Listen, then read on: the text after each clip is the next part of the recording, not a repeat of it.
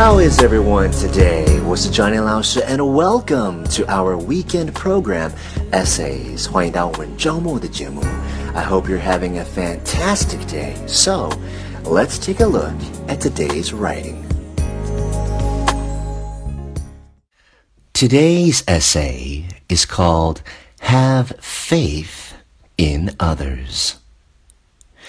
Belief is a happier state of mind than doubt and suspicion. By this I live, for if I don't have faith in others, who will believe in me?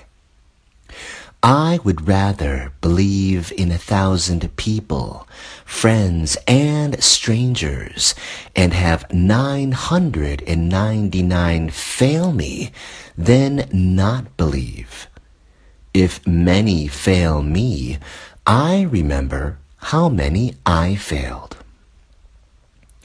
This is not to say that the blind belief of sentimentality, the so-called tolerance of the dishonest and vicious is sensible or rewarding.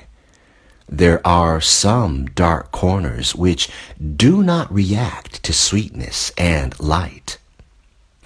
Belief in people should be accomplished with opened eyes and clarity of judgment.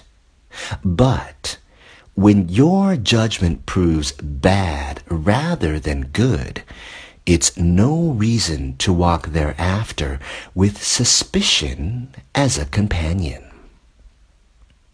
None knows another's heart his grief, his struggle, his despair, and motivation.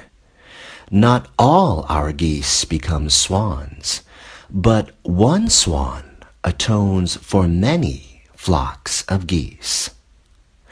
All men share pain and mortality.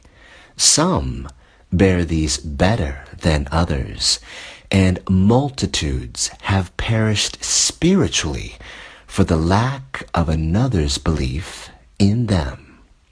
So, I would rather be disappointed than afraid of disappointment. And that's it for today's essay. Thank you so much for joining me. Remember, 如果你想要多看 Johnny 老师的作品，或者是看更多学习英文的 information，你可以加入我们的公众号 i v y e n g l i s h 编字符 z y。我是 Johnny 老师，and I'll see you next time.